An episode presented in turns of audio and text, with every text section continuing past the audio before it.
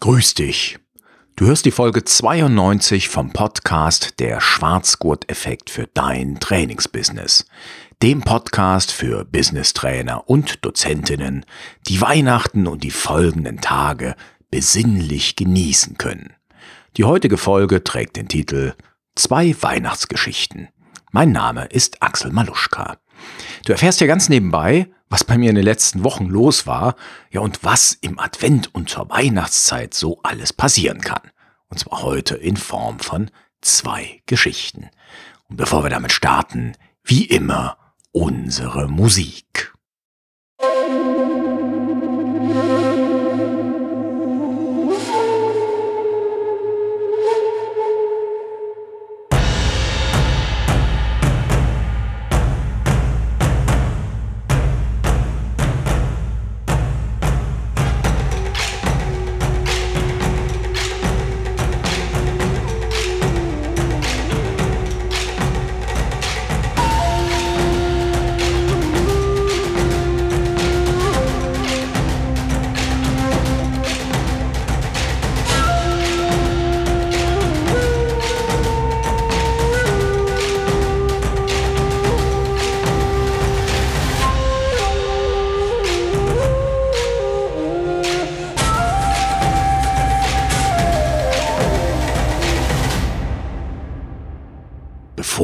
Mit den Geschichten starte, gebe ich dir noch einen kleinen Überblick, was bei mir so in den letzten Wochen los war. Das war nämlich gelinde gesagt etwas heftig, aber trotzdem ja zum größten Teil sehr erfüllend.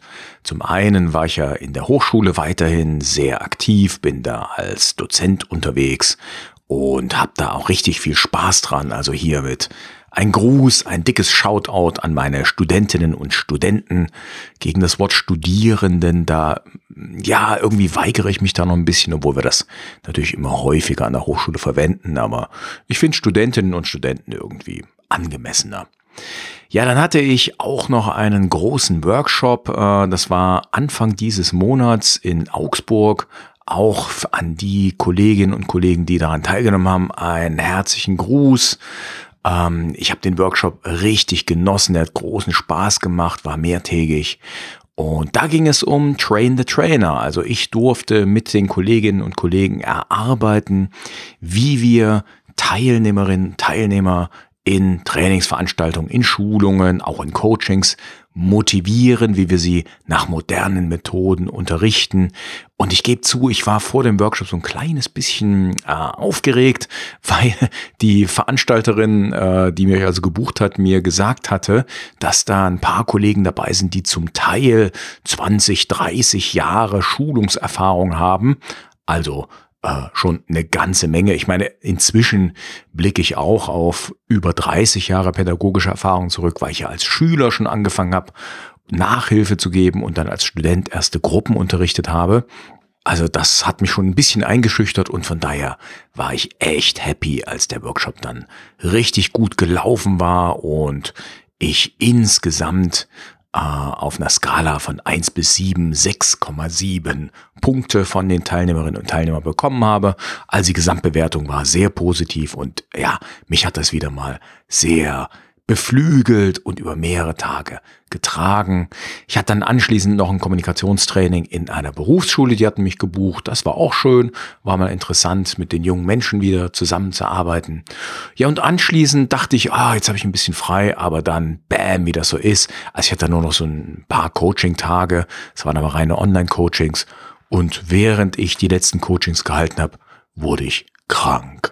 Ja, also ich dachte schon noch, jetzt wird es ein bisschen ruhiger, aber mein Körper denkt sich dann, huch, okay, der Stress ist weg, jetzt kann ich mal ein bisschen mich erkälten, so sagt man ja, glaube ich. Und ja, zuerst hatte ich eine Erkältung, danach noch eine andere kleine Geschichte und jetzt bin ich den ersten Tag eigentlich im Dezember wieder ein bisschen entspannter und äh, es geht mir wieder etwas besser.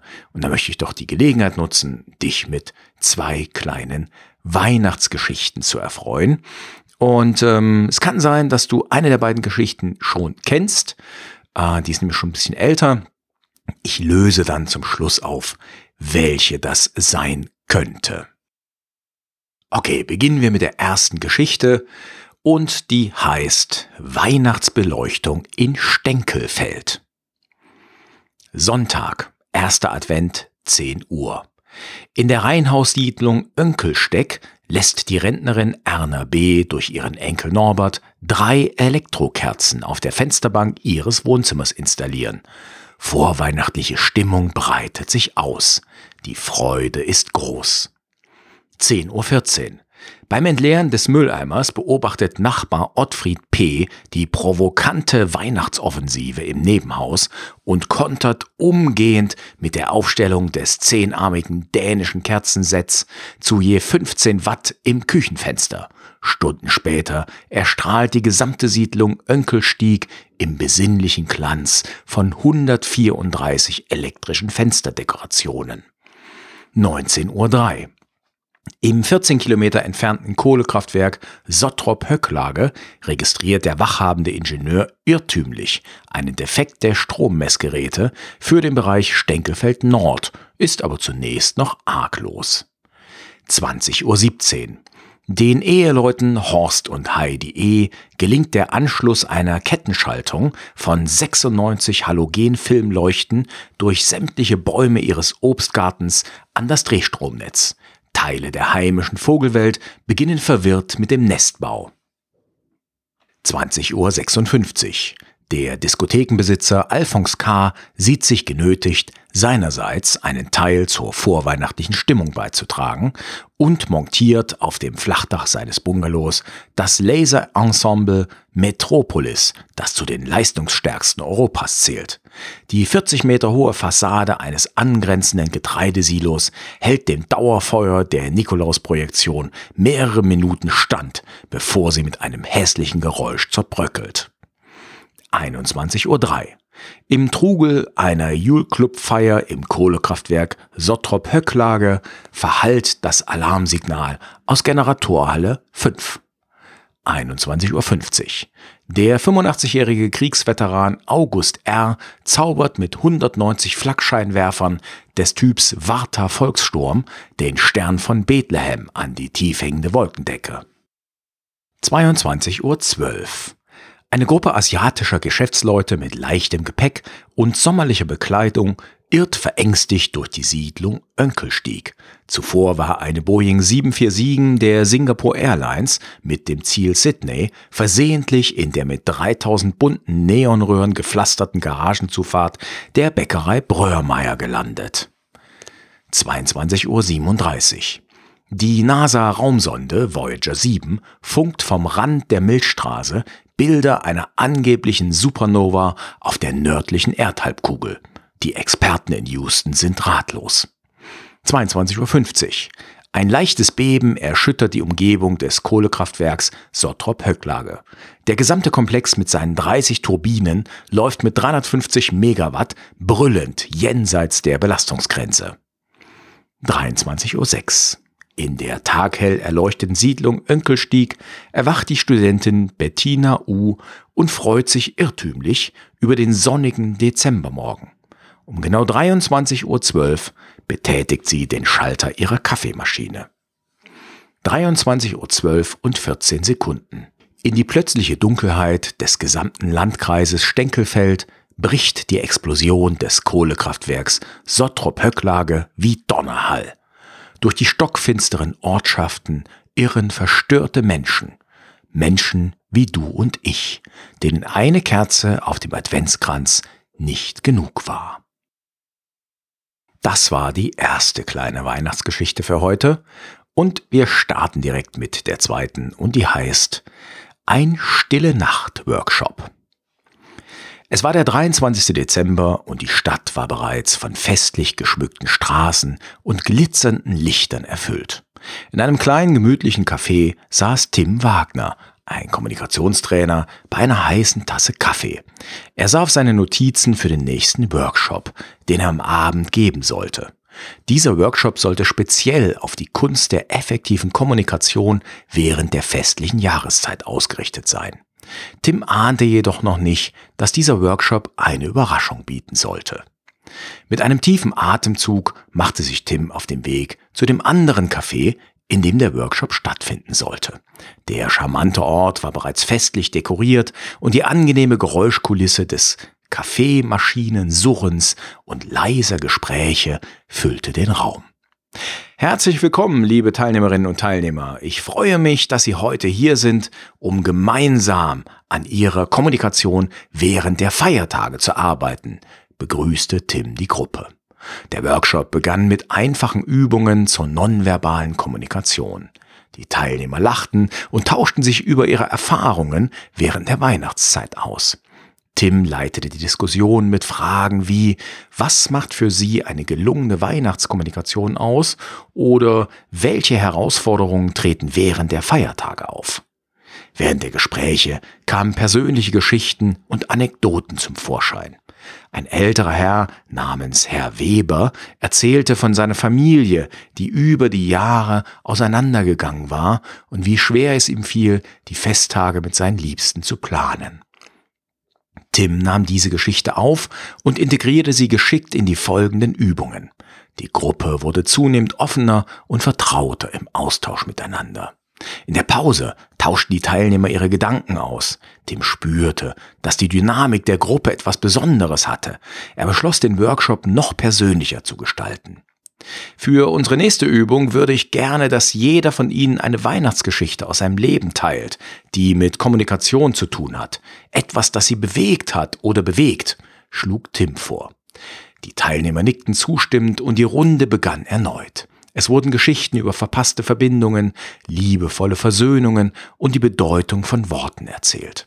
Tim hörte aufmerksam zu und fand Wege, um die erzählten Erfahrungen in praktische Kommunikationsstrategien zu integrieren.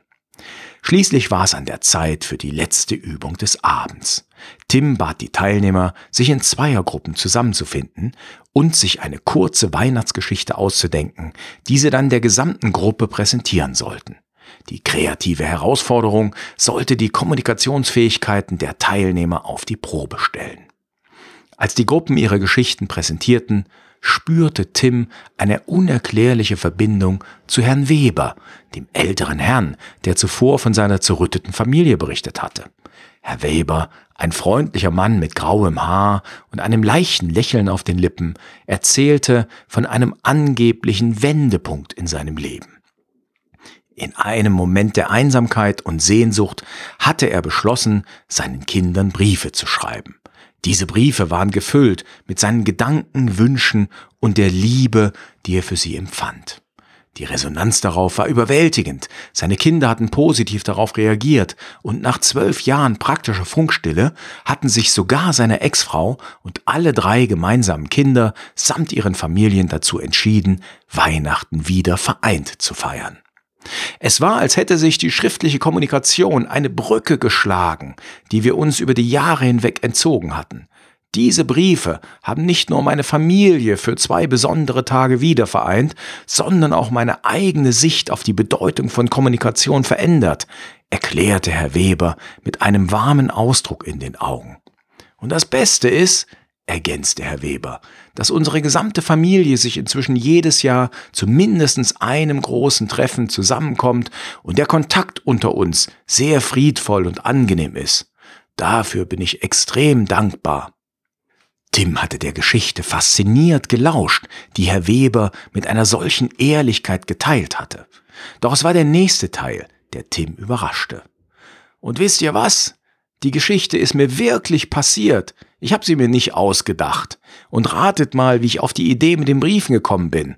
Ich habe sie in einem Podcast über Kommunikation gehört.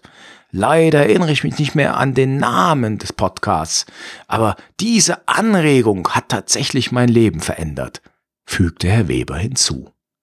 Ein Lächeln breitete sich auf Tims Gesicht aus, als er die Worte von Herrn Weber hörte.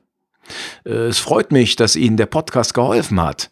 Ich habe in meinem eigenen Podcast vor Jahren mal angeregt, Briefe an die Liebsten zu schreiben.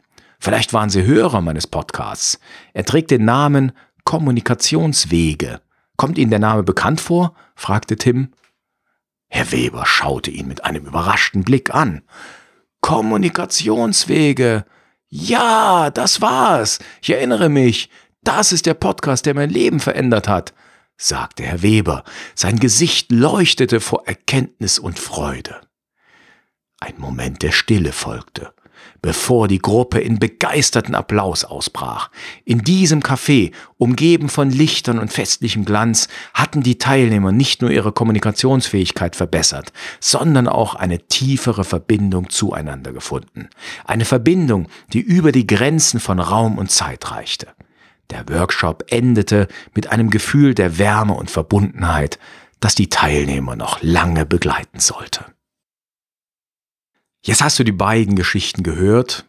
Welche davon ist denn neu für dich? Ja, ich kann es dir verraten, es war die zweite Geschichte, auf jeden Fall.